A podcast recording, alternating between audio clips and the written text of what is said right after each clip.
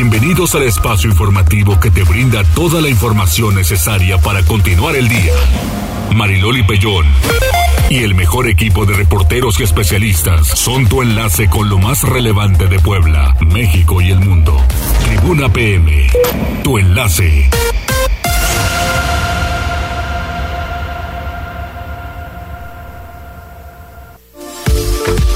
14 horas con un minuto.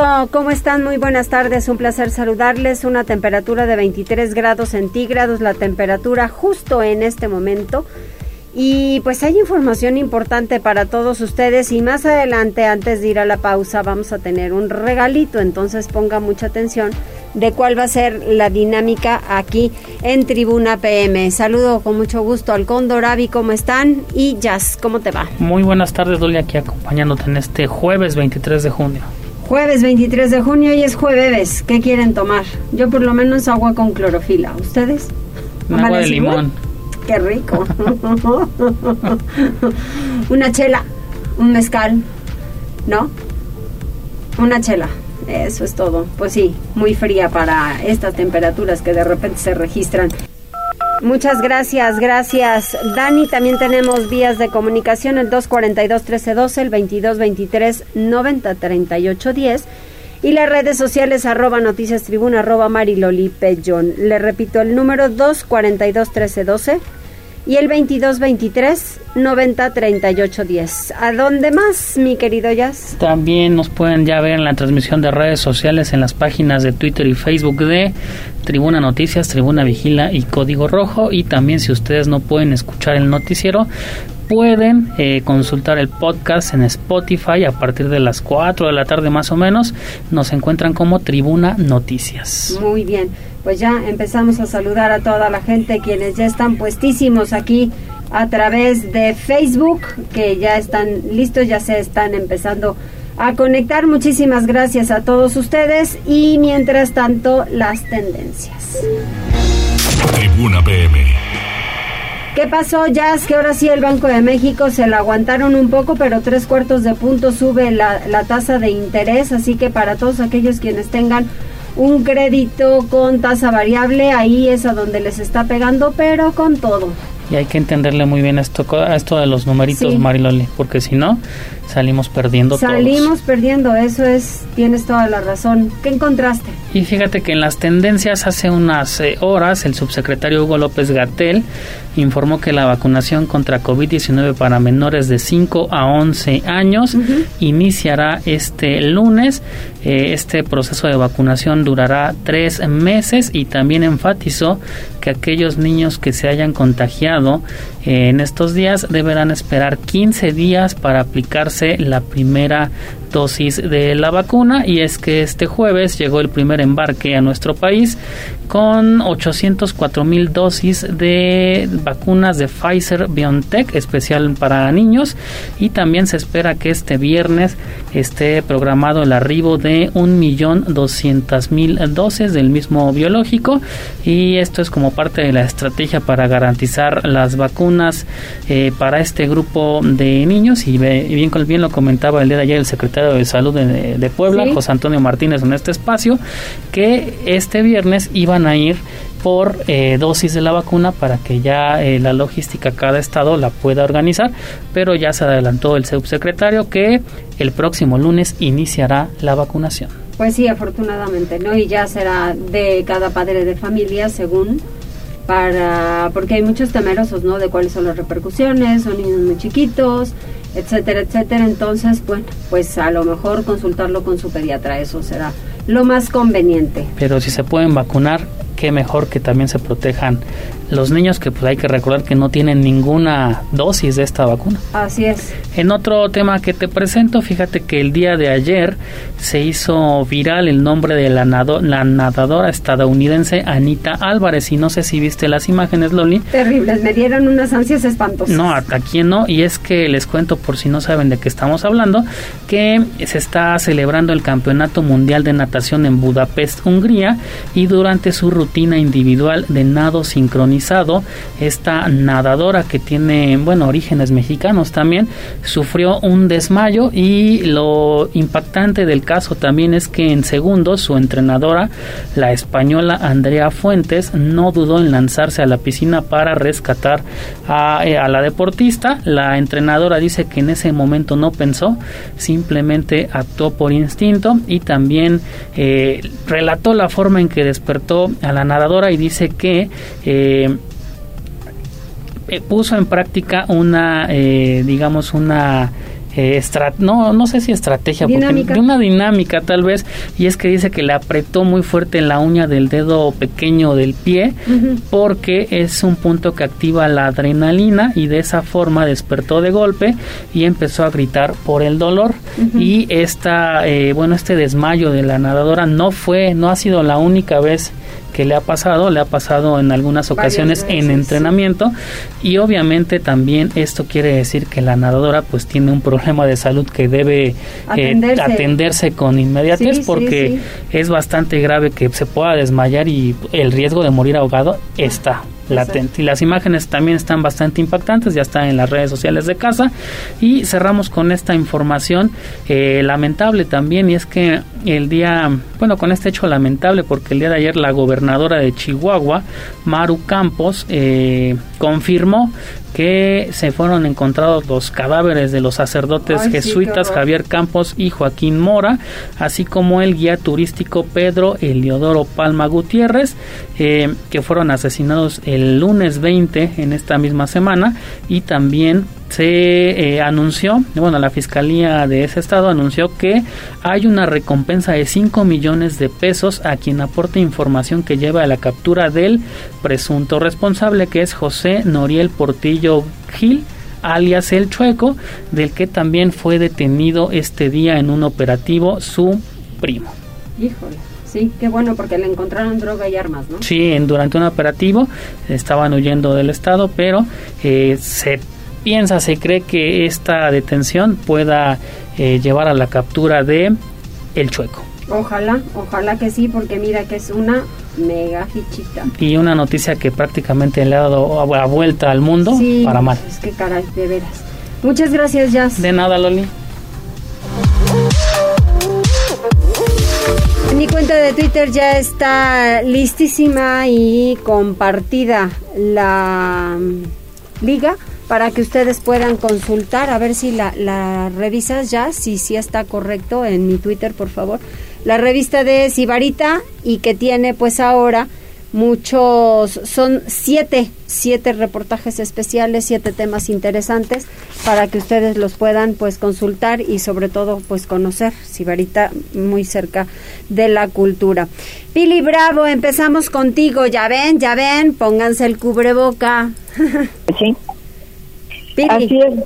Ah, gracias, Mariloli. Bueno, pues a partir de esta fecha entra en vigor el nuevo decreto sanitario para proteger a la población del Estado de mayor número de contagios COVID, por lo que se han dictado las medidas siguientes que fueron dadas a conocer esta mañana por la secretaria de Gobernación, Ana Lucía Gil. Esto es lo que dice el decreto convenir así a los intereses del Estado y la sociedad, el decreto que hoy se publica en el periódico oficial del Gobierno del Estado establece, en primer lugar, el uso obligatorio de cubrebocas en espacios cerrados y el uso del cubrebocas al aire libre cuando el número, el número de personas sea importante, eh, se concentre en un mismo momento y lugar. Número dos, se mantiene el aforo del, al 100%.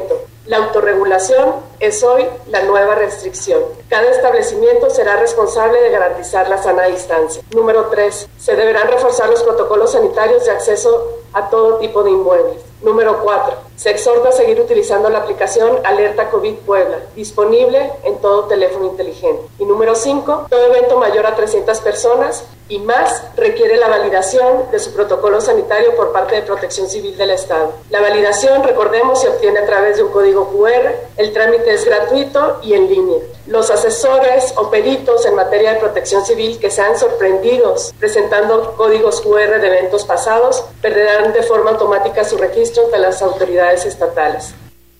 Bueno, pues ahí está el contenido de lo que representa este nuevo decreto.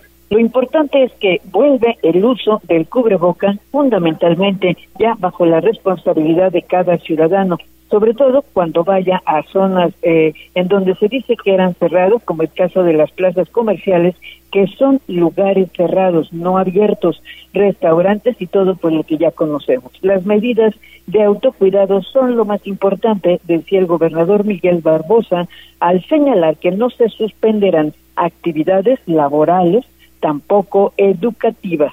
Escuchemos porque hasta ahora los contagios, los síntomas de estos contagios son casi cuadros gripales. Hay otros que son de mayor gravedad, pero casi son cuadros gripales. Entonces no podemos tomar, asumir decisiones de restringir, pero, como lo dijo bien la secretaria, hoy la nueva restricción es la autorregulación.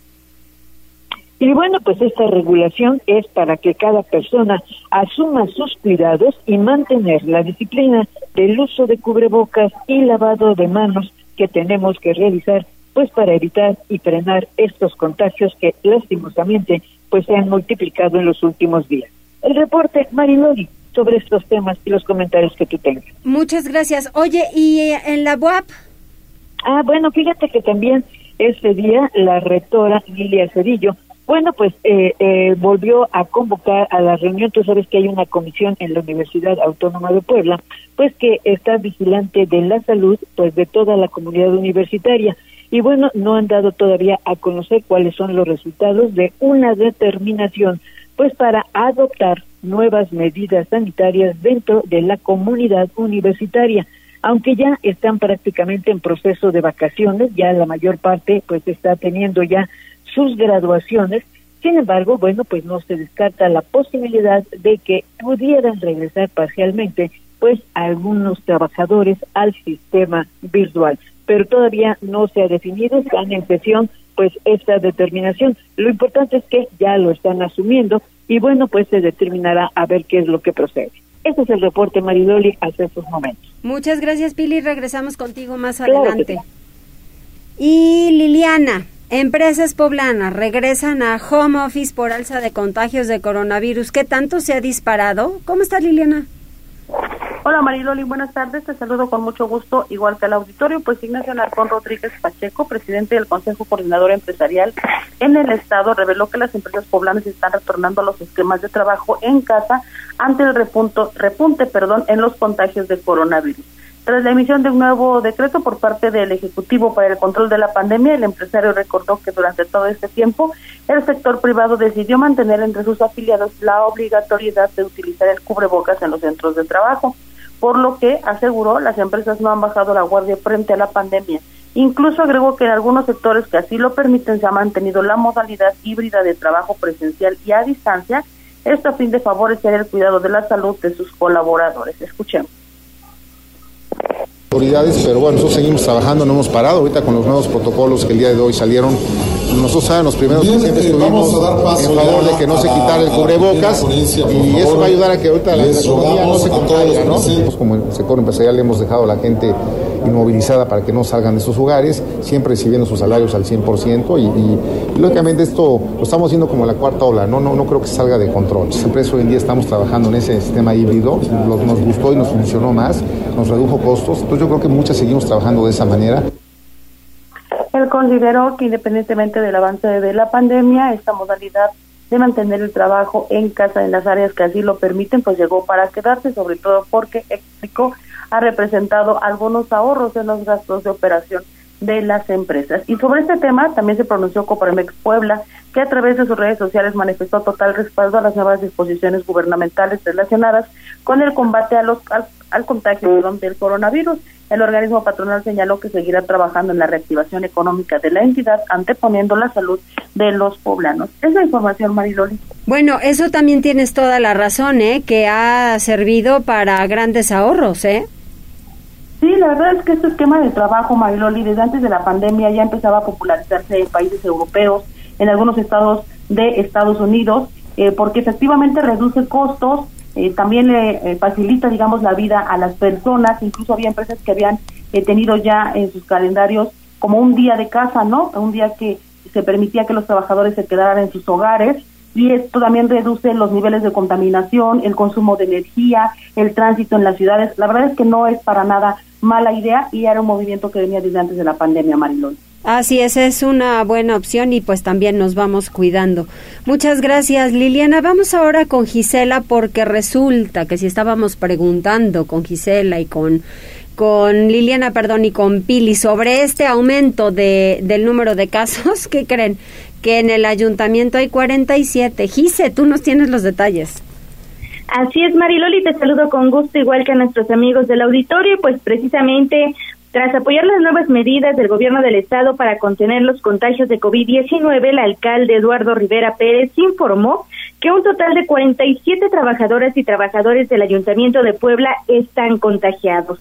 El edil aseveró que atenderán de manera puntual el decreto estatal, al destacar que desde que arribó al gobierno de la ciudad el 15 de octubre de 2021, mantienen las medidas sanitarias correspondientes para evitar casos positivos.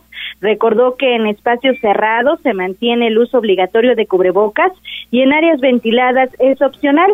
Sin embargo, dijo que en caso de decretarse incrementar o reforzar las medidas, procederán de manera inmediata sobre estos contagios en el gobierno de la ciudad, indicó que cuentan con 47 personas afectadas, ninguna de gravedad, por lo que dejó en claro continuarán implementando las medidas sanitarias necesarias para evitar la propagación. Así lo decía. Por supuesto que vamos a apoyar la medida que tome el gobernador del estado. Estaremos al pendiente del decreto en el gobierno de la ciudad. Solamente 47 personas eh, se encuentran contagiadas. Afortunadamente ninguna de gravedad, ninguna persona ha sido hospitalizada y las medidas que nosotros eh, dejamos preestablecidas son las que ahorita seguiremos exigiendo.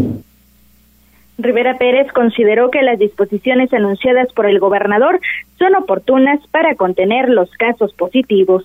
La información, Mariloli. Ay, pues sí, no hay de otra, pero sí 47 son significativos y que no regresen hasta que estén curados. Así es, Mariloli, son 47 y recordemos que son más de 8 mil trabajadores del gobierno de la ciudad, entonces es importante contener el virus para evitar que se propague. Eso es cierto, así es, pues hay que cuidarnos todos. Gracias, Gisela. Buenas tardes, Mariloli. Buenas tardes, volvemos contigo más adelante. Regresamos con Pili porque el gobierno del estado envía seguridad pública a Piaxtla y llama al presidente municipal para regresar a la presidencia con el fin de cumplir su responsabilidad de gobierno. Pili. Gracias, Mariloli. Bueno, pues ante la ausencia del presidente municipal de Piaxtla, Miguel Maceda Carrero, y por la renuncia de policías municipales de ese municipio, el gobierno del estado ordenó enviar elementos de seguridad pública a ese lugar de la región mixteca para cuidar a los ciudadanos ante el agobio de la delincuencia. El gobernador informó que la muerte de un detenido en los separos de la comandancia de aquel lugar provocó una situación de acusaciones, ya que se dijo que el detenido murió por razones naturales pero familiares del difunto revelaron que fue por maltrato de parte de los policías en deceso. Y bueno, el asunto provocó que el presidente municipal, ante los reclamos de la gente, optó por ausentarse. Por eso, el gobernador decía eso en la mañana. Le pido a los habitantes de Piaxla mantengan la calma, confíen en la autoridad, no vamos a dejar que las cosas se descompongan en Piaxla. Le pido al presidente municipal que dé la cara, no hay nada contra él, pero que no tome comportamientos que lo hagan ver como alguien que va de aclarar cosas. No hay nada contra él. Le pido al presidente, eso de que ya se fue a Nueva York no es cierto. Por eso dijo, le corresponde a Miguel Maceda como alcalde designar en tanto pues a nuevos policías municipales para no dejar en abandono a la población, además de que deberá atender los reclamos de seguridad que piden los habitantes de Piastra. El gobernador también opinó sobre el quehacer de otros presidentes municipales que también pues tienen el problema de la inseguridad, como es el caso de Tecamachalco, Tehuacán, San Martín Texmelucan, donde la inseguridad se ha vuelto la constante, por lo que se puede apoyar a los ayuntamientos en la capacitación de sus policías para que sean efectivos, pero no puede asumir la responsabilidad de forma permanente. Y por cierto, fíjate que también sobre los temas de seguridad, pues se ha generado un escándalo porque algunos presidentes municipales, pues por temor a ser balaceados o, agredidos, bueno, pues se han comprado camionetas blindadas, como es el caso de San Martín Texmelucan. por lo que dijo, en ese caso, pues los gastos deberán eh, pues justificarlos ante la Auditoría Superior si las compras fueron hechas con recursos públicos y si no, pues rebasan el presupuesto. El reporte, Mariloli, de estos temas. Muchas gracias, Pili. Volvemos contigo más adelante y vamos con Daniel, porque ya suman nueve los detenidos por el hinchamiento en Huachinango. De acuerdo con Ricardo Mejía Verdeja, subsecretario de Seguridad Pública, son ya nueve los detenidos por el caso del linchamiento del abogado Daniel Picasso en Papatlazolco, comunidad perteneciente al municipio de Huachinango. A 13 días del terrible acto, Mejía Verdeja indicó durante la conferencia matutina del presidente Andrés Manuel López Obrador que fueron detenidos otros dos presuntos responsables, quienes responden a los nombres de Silverio y Luis. Sobre ello, el subsecretario señaló el avance de la investigación a cargo de la Fiscalía General del Estado de Puebla ha dado con la detención de nueve masculinos a la fecha y Luis son los últimos. Ya se solicitó al juez de control su vinculación a proceso penal por parte del Ministerio Público. Por estos hechos han sido detenidas nueve personas, de las cuales siete ya están vinculadas a proceso penal como presuntas responsables de este evento. Asimismo, el funcionario agregó que Oscar, Alejandro, Raimundo, Abraham, Osvaldo, Simón y José fueron aprendidos luego de que se cumplimentaran 12 órdenes de cateo en la referida comunidad. Por su parte, la Fiscalía General del Estado de Puebla aseveró que son 13 las personas que se tienen identificadas como presuntas incitadoras, por lo que continúan las indagatorias respecto al caso. Muchísimas gracias, Daniel. Y ahora sí, ¿hay gente conectada? Ya hay gente conectada. Primero a través de WhatsApp, dice la señora Verónica. Dice: Hola, buenas tardes. Me encanta su noticiero. Los escucho todos los días. Gracias, Verónica. Gracias, Vero. También Roberto Secuatl Cortés dice: Hola, muy buenas tardes. Franja de Metal dice: Mariloli, buenas tardes. Connie Ángel se reporta como todos los días. También Armando MZLS dice, se relajaron las medidas y ve lo que pasa, Loli. Así es, así es, Armando, pero pues también hay gente de muy terca, ¿eh? Y también está viendo la transmisión Mel Rodríguez. Qué bueno, pues muchísimas gracias. Pues miren, a partir de mañana también hacemos una lista y entonces vamos a, decir que se registren para que también los podamos saludar en el espacio informativo aquí en Tribuna PM. ¿Y qué te parece ya si con el hashtag yo quiero ir a... o más sencillo, ¿qué será? Mira, la magnífica me lleva a ver a Víctor García, ¿te late? Ay, está muy largo tu oh. hashtag. Yo, yo aquí me echaba mi chorizo. Ya no quiero, ya me lo voto. no. ¿Qué será? ¿Qué será? Eh, hashtag. Ajá. Ajá. Yo escucho la magnífica. Está más fácil.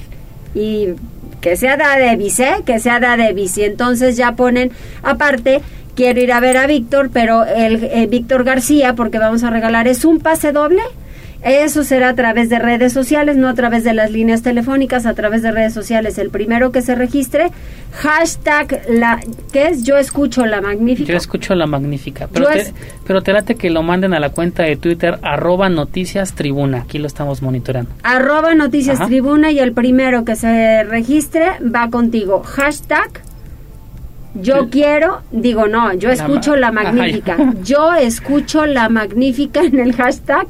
No, bueno, no te digo para hacer un hashtag tan problemático. No, ahora sí me ha dado mucha risa y mejor voy a mandar a corte porque si no me voy a atorar.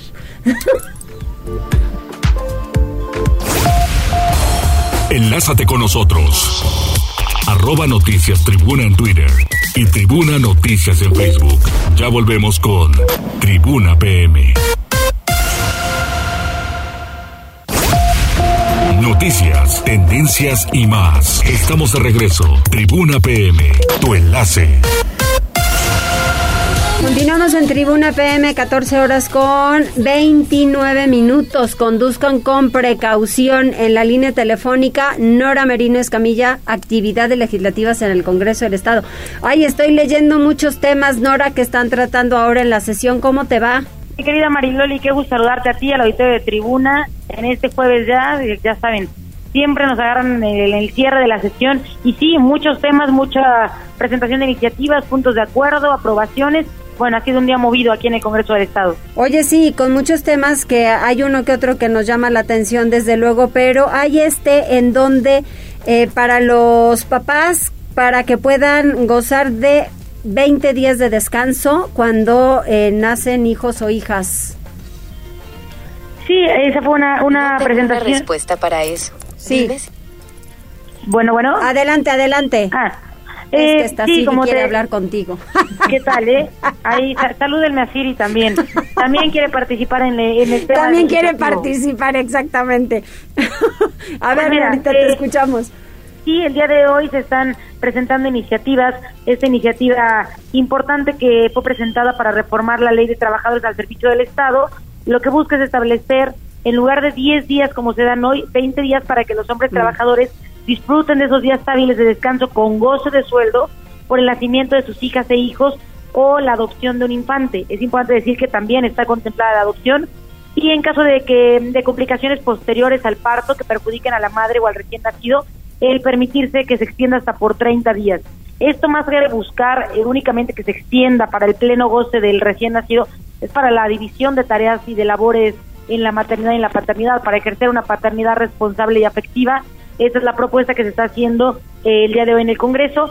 Eh, será interesante analizarla. Hay estados, somos de los estados de la República que ya tienen más días de permisos eh, con goce de sueldo para papás, pero siempre es bueno buscar la progresividad de los derechos y sobre todo en esta búsqueda de la división de labores y de la división de, tareas en la educación y en la crianza de nuestros hijos. Eso, eso está muy bien. Oye, también estoy leyendo aquí en, en Twitter de lo que han eh, subido de información que proponen reformas a la ley sobre el sistema estatal de asistencia social para niñas, niños y adolescentes, así como de las familias que cuenten con atención psicológica eh, adecuada. Esto ya lo hemos hablado en diversas ocasiones, Nora, porque sí está muy complicado. Sí, sobre todo después del momento que, de que, que vivimos y que seguimos viviendo, que es la pandemia. La realidad es que la asistencia eh, en materia de salud no puede únicamente cerrarse al tema de la salud pública y verlo como que va a ir al doctor o al médico familiar. El tema del acompañamiento psicológico y el estar presente para poder dar no nada más a eh, mujeres y hombres, sino también a niñas, niños y adolescentes es fundamental. El día de hoy también se presentó esa, esa propuesta para que se pueda incorporar y que sea una obli- obligatoriedad el poder otorgar este tipo de servicios a las personas que así lo requieran. Insisto, la pandemia nos ha dejado muchos temas particulares que hemos entrado mucho más a fondo, como es el tema de la salud mental. Exactamente, tienes toda la razón. ¿Qué otro quieres destacar? Bueno, me gustaría destacar también que esos son temas que se han presentado y que van a comisiones. Ya las comisiones tendrán que ser quienes la analicen y las dictaminen. Pero el día de hoy ya se votó por unanimidad un acuerdo importante eh, por el que se está eh, se está eh, exhortando de manera respetuosa al Ayuntamiento de San Martín Texmelucan para que el Ayuntamiento a través de sus diferentes direcciones y de acuerdo a la suficiencia presupuestaria reasigne recursos para estar en posibilidad de otorgar todo el apoyo posible para realizar el evento que teníamos o que tuvimos por muchos años, que es la Feria Nacional del Chile Poblano. Esto ya estamos a punto de entrar a la, una de las eh, temporadas más ricas para muchos de nosotros y muchas de nosotras que bueno el colesterol se nos va al cielo pero pero lo vale los chiles de Oye. Nora, ¿cuántos comiste el año pasado? Ay, no, les voy a decir la verdad. Comí 12 chiles en nogada. Muchísimos. ¿Tú cuántos te comiste? No, yo creo que llegué a tres o a dos, algo así, pero no, no. Es que yo comí no soy tan fan de comer el chile en nogada, así demasiado no. Yo soy muy fan de comer chile en nogada, muy fan, ya lo notaron, 12 chiles en nogada el año pasado. y casualmente me tocó una revisión médica de rutina, me mandaron unos estudios y recuerdo perfecto que aunque estaba en mi peso tenía el colesterol en el cielo, así que todo con medida. También los chiles en nogada, se los digo por experiencia propia, también con medida. Los amamos, pero también hay que cuidarnos mucho porque es un platillo muy típico, pero que también eh, ahí el colesterol nos los lleva a las nubes. Entonces, pues ahora con la Feria Nacional del Chile Poblano, lo que se pretende desde el Congreso, ap- aprobando el día de hoy esto, es que se pueda apoyar a los productores del Chile Poblano, a sus familias, a sus trabajadores, pero también al sector restaurantero para poder estimular la cadena de consumo y la reactivación. Creo que el, el año pasado fue el primer año donde se reactivó después de la pandemia y ahora queremos fortalecerlo y que ya eh, el que reviva Puebla eh, sea una realidad y sobre todo con algo tan característico de nosotros y nosotras que es el chile poblano. Sí, tienes toda la razón, hay que, hay que cuidarnos. ¿Y qué otra cosa, Nora, puedes destacar hoy? También quiero destacar que eh, el día de hoy también se aprobó otro otro punto de acuerdo que presentó un compañero de bancada, Miguel Huerta, que a veces, eh, frente al tema de turismo, hablando de este tema tan importante, que permitirá recibir y que, que lo que hace es que se permita recibir y promocionar la participación de diferentes instituciones y la sociedad en conjunto en el tema del turismo, que, entendamos que el turismo no nada más depende de las instituciones, sino que también como poblanos, como poblanas, tenemos la oportunidad de participar en la promoción de las diferentes actividades y creo que no hay nada que podamos ver mejor y entender mejor como la importancia de que asociaciones, gremios, organizaciones, clubes, empresas, sociedad civil eh, vaya en torno al turismo, sobre todo en esta fecha que nos tienen también ubicados en todo el país por este tema de la feria del chile en nogada que, que ya viene y las diferentes ferias que también van a empezar alrededor de nuestro de nuestro estado. Vienen ferias importantes como la feria de Chignahuapan, la feria de Techiutlán, todas esas actividades que si bien tenemos que ahora cuidarnos más derivado del nuevo decreto que emite el gobierno del estado hoy, tenemos que seguir cuidando mucho que todo se pueda dar eh, como prioridad el tema de la salud, pero sin descuidar el tema de la reactivación económica. Tienes toda la razón, así es. ¿Hay algún otro punto que quiera resaltar? Pues es un punto que voy a resaltar por la importancia del tema, aunque creo que le falta mucho análisis, le falta mucho fondo, eh, lo digo de manera muy respetuosa, y es un punto, de, es una iniciativa que presenta el día de hoy eh, la, una diputada de la bancada del Partido Acción Nacional, una diputada del PAN, por el que eh, se está reformando la Ley de Bienestar Animal del Estado de Puebla y el Código Penal del Estado de Puebla, lo que busca la prohibición de la tauromaquia y las peleas de gallos. Es un tema muy delicado, es un tema que tiene que tener un análisis profundo. Yo pude revisar un poco la iniciativa y también es una iniciativa peligrosa porque lo que plantea de primer toque, que al menos yo no estoy de acuerdo, hay una parte donde dice eh, que será cárcel de uno a cuatro años a quien realice, pero también a quien promueva, promocione o publicite. Entonces, si de repente a Mariloli le gustan las corridas y quiere darle un retweet a un evento que va a haber en Texutlán, puede ir a la cárcel únicamente por el retweet, porque está promocionando creo que es un tema muy delicado porque no nada más es un tema de la fiesta brava, sino es todo lo que va alrededor de la fiesta brava, todo lo que va alrededor en materia económica, pero no nada más en materia económica, en materia cultural. Recordemos que para muchos, muchos, bueno, este tema no es un tema nuevo, es un tema que viene de ahí de los 1500 y la conquista, Así es. donde están los toros presentes en la cultura, en la cultura eh, mexicana. Te acabamos de pasar una feria de Puebla donde tuvo un, una reactivación de nuestra plaza de toros, el relicario, y bueno, creo que si bien es importante resaltar la presentación, será más importante estar pendiente del análisis, de la discusión y de que todas las voces sean escuchadas porque todas, todas las ideas tienen varias monedas y varias, perdón, varias monedas, varias, la moneda tiene dos lados, se tiene que ver los dos, pero también se tiene que ver con los diferentes eh, cristales con los que el tema tiene que ser tratado por la importancia. A mí me encantaría nada más como hacerles un examen para que pues podamos conocer si realmente saben o no saben del tema de la tauromaquia con el fin de pues tanto proteger la especie animal, porque si no es una corrida de toros, pues entonces se va a extinguir esa mm, e, esa existencia del toro de Lidia, para eso es. Entonces, pues ojalá que para quien la propuso pues saber si conoce tanto y eso a mí me parece que es exagerado lo que ella propone porque efectivamente siempre hay dos lados, al que le gusta y al que no le gusta. Esos eventos se pagan, el que no quiera ir, que no vaya, Nora, pero que vaya a ir a la cárcel alguien porque le pueda dar un retweet en donde sí se este, promueven las corridas de toros, o imagínate que sea pues un ganadero, pues un ganadero, ¿qué te va a decir?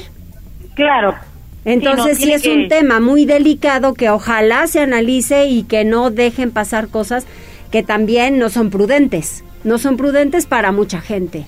Exactamente, y se tiene que escuchar a todas y a todos, porque insisto, el tema no tiene nada más un lado eh, animalista, que además, aunque sea el lado animalista, también se tiene que explorar a fondo. Tú acabas de decir, la extinción de la especie, tú la, también hay otro tema importante, había una parte donde se mencionaba la, la tortura no puede ser un espectáculo. También tenemos que conocer a fondo la especie para entender que no está siendo eh, torturada. Y hay muchos, muchos eh, aristas en este, en este mismo tema. Yo, eh, la legislatura pasada, fui presidenta de la Comisión de Medio Ambiente y Bienestar Animal, por lo tanto me pude empapar y también si hay alguien que sabe del tema y si hay alguien que cultural, que tiene mucha cultura y mucho conocimiento, son los taurinos tienen que ser escuchados, tienen que estar en la mesa, porque no son aficionados como a un deporte, no, son gente que conoce de fondo este tema que además Puebla ha sido históricamente un lugar eh, que ha tenido plazas de toros, unas más grandes, unas más chicas, más, menos afición, pero ha sido siempre muy presente. En el sitio de Puebla, la plaza de toros sirvió, eh, eh, en el sitio de Puebla también para resguardar. Bueno, hay mucha historia detrás y también hay que escuchar a los animalistas y toda esta parte que ellos eh, insisten o que ellos puntualizan sobre la tortura, sobre el espectáculo, sobre la progresividad de derechos que tiene que haber, incluyendo los derechos de los animales. Y bueno, seguramente se viene un debate importante. Recordemos que en, el cabildo de la el ayuntamiento pasado que encabezaba Claudia Rivera se llevó hasta el límite la discusión y se, perdió por parte de quienes estaban en contra, se mantuvieron las corridas.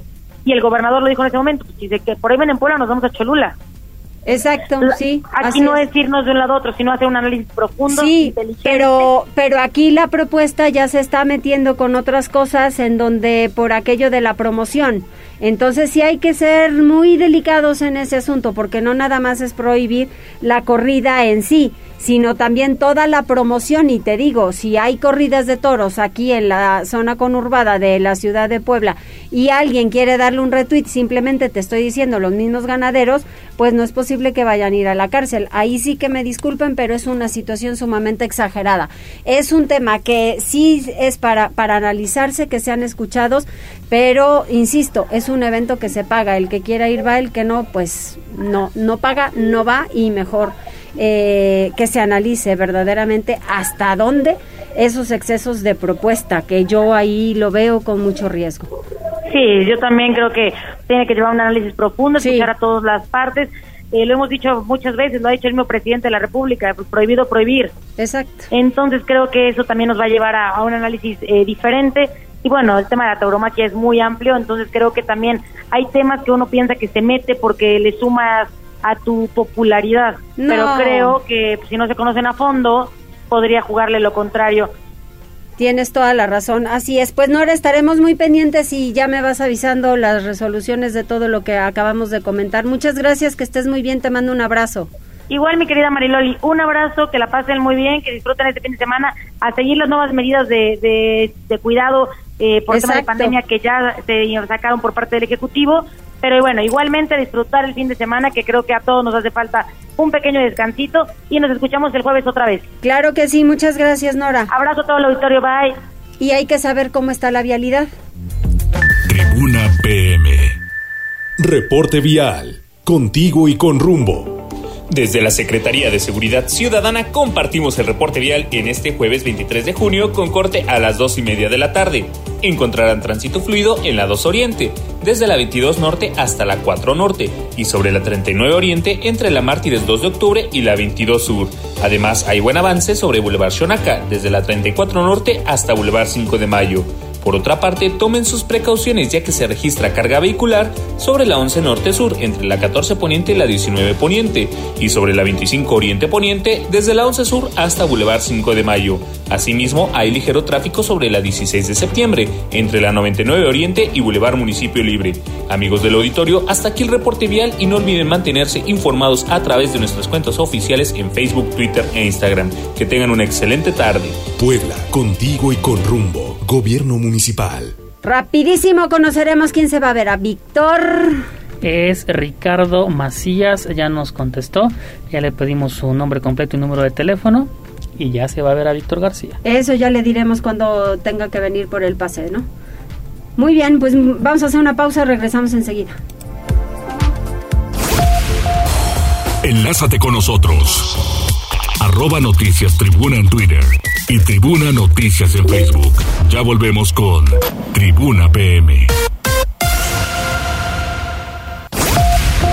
Noticias, tendencias y más. Estamos de regreso. Tribuna PM, tu enlace.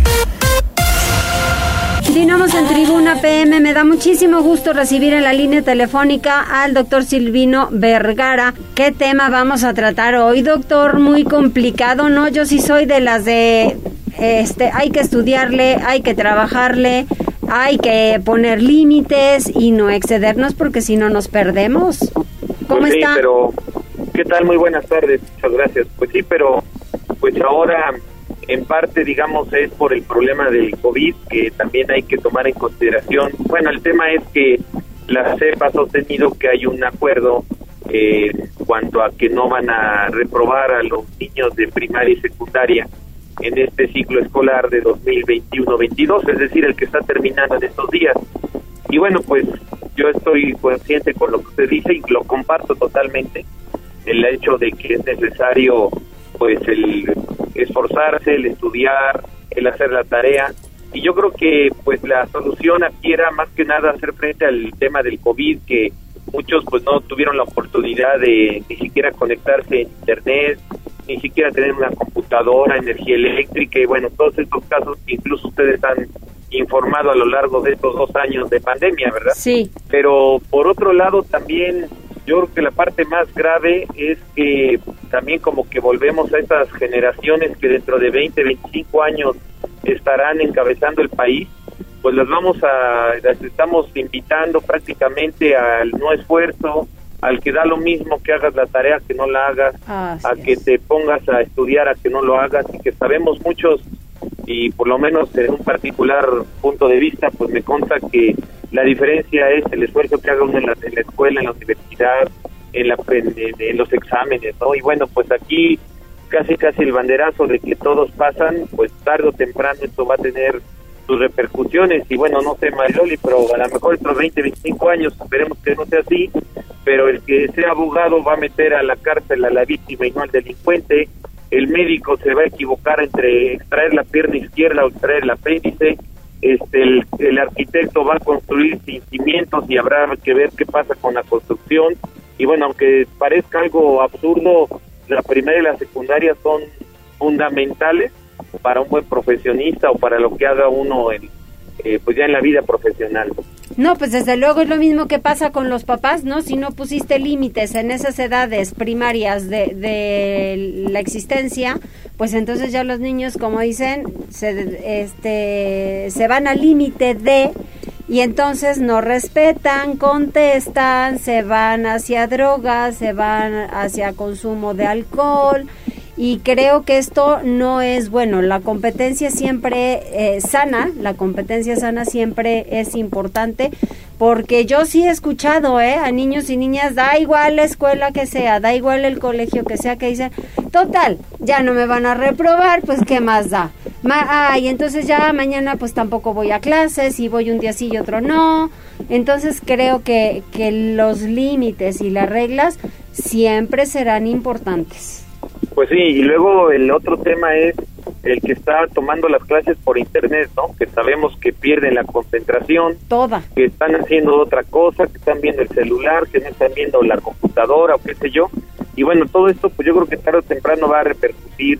Y lo que sí nos debería de quedar claro en esto, salvo su mejor opinión, es que pues la escuela primaria, la licenciatura, la secundaria, la preparatoria, etcétera, pues hoy por la situación en que vivimos de tanta información, de tantos datos, de tanto que hay que estar enterado, pues a veces pareciera que no es suficiente, ¿no? No es suficiente la primaria, no es suficiente la secundaria, no es suficiente una maestría y bueno, pues al final del camino pues depende de cada uno de nosotros y pues esto de, de impulsar a que al no esfuerzo pues es algo muy peligroso para dentro de 15 o 20 años que se puedan presentar pues ya estos casos en los cuales veremos que sin esfuerzo pues siguen pues ya realizando funciones ya más importantes de una profesión, de una actividad, de un servidor público, etcétera, etcétera.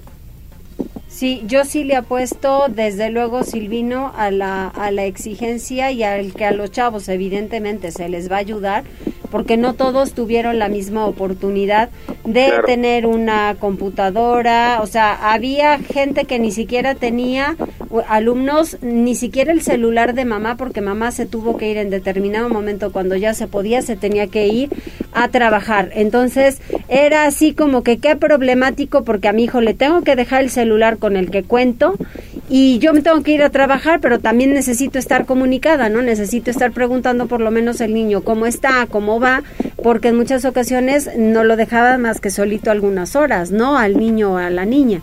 Entonces pues sí, es un, un, tema muy delicado, muy complicado, pero deberíamos hacer un esfuerzo para hacer equipo y que la Secretaría pues ponga a pensar este tipo de determinaciones porque lejos de favorecer a muchos creo que va a perjudicar a la larga. Pues sí, por lo pronto lo que nos toca en nuestra trinchera, ¿no? Como padres de familia, pues es el decirle, inculcarle a, a los alumnos, a la prima, a los en primaria, secundaria y, y las escuelas en general, pues que no es suficiente la educación, ¿no? Que hay que hacer más por, por lo que uno estudia, por lo que uno está trabajando en cuanto a hacer una investigación, una tarea, pues creo que nunca resulta suficiente y al contrario, el que se esfuerza más, yo creo que siempre tiene buenos frutos. Así es, toda la razón. Doctor, muchísimas gracias, le mando un abrazo. Igualmente, muy buenas tardes. Buenas tardes. Hasta luego. Tribuna PM. Deportes, Neto. ¿Qué tal, Mariloli? Muy buenas tardes. Buenas tardes a todo el auditorio. Vamos rápidamente con la información deportiva y es que después de dos torneos en los que no pudo destacar con el conjunto de León, Omar Fernández está de regreso al Club Puebla. Así lo dio a conocer la noche de ayer el conjunto blanqueazul mediante un video a través de sus redes sociales, donde informó que el colombiano, cuyo apodo es Parcerito, signó contrato por un año a préstamo con opción de compra. De esta forma, el sudamericano, quien acumula 22 asistencias con la playera blanquiazul, es el cuarto refuerzo del equipo dirigido por Nicolás Larcamón tras las contrataciones de Gastón Silva, Iván Moreno y también Luis García. El mediocampista ofensivo, nacido el 11 de febrero de 1993 en Zipaquirá, Colombia, es ya un conocido de la afición poblana, quien gracias a su rapidez y habilidad se ganó un puesto en el equipo titular enfranjado tras su llegada al equipo en 2018 aportando goles, asistencias y centros arteros, aspectos con los que seguramente potenciará al sector ofensivo en esta nueva etapa. Y es que el futbolista diestro de 29 años vuelve al conjunto poblano con hambre de continuar escribiendo capítulos de alegría con la afición. Todavía en el último torneo de la Liga MX, el patrón, como así era conocido allá en el Bajío, jugó 596 minutos en 11 partidos sin anotar gol con el conjunto de León. También disputó 157 minutos en dos partidos de la Conca Champions,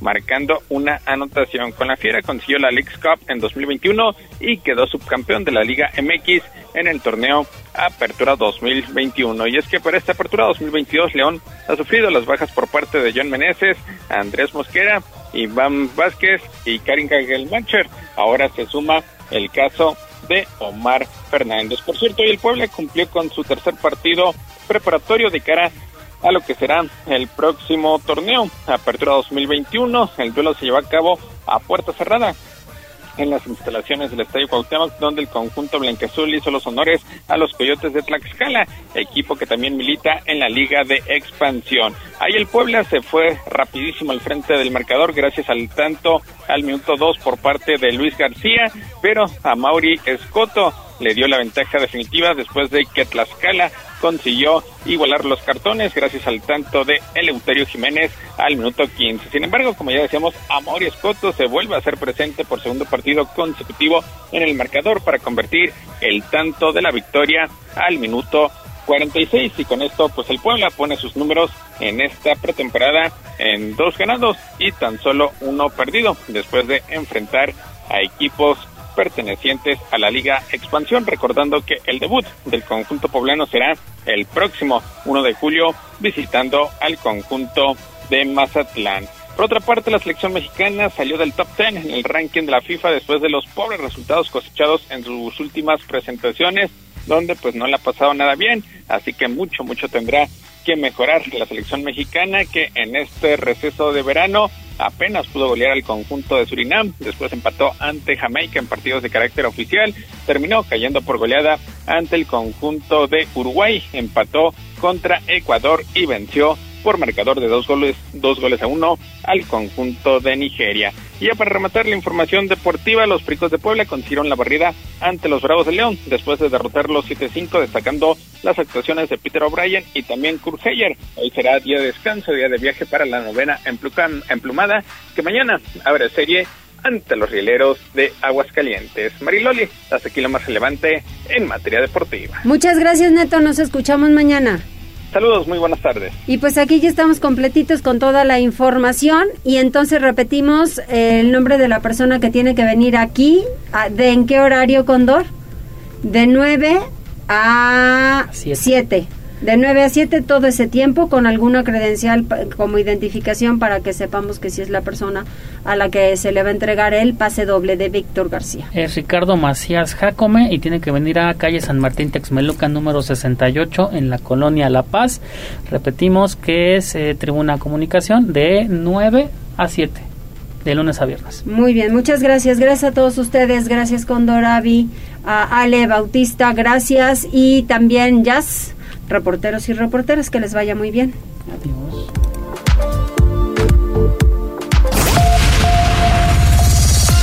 Gracias por enlazarte con nosotros. Seguimos informándote vía redes sociales. Arroba Noticias Tribuna y Tribuna Noticias en Facebook. Tribuna PM es un producto de Tribuna Comunicación. Fuerza en medios.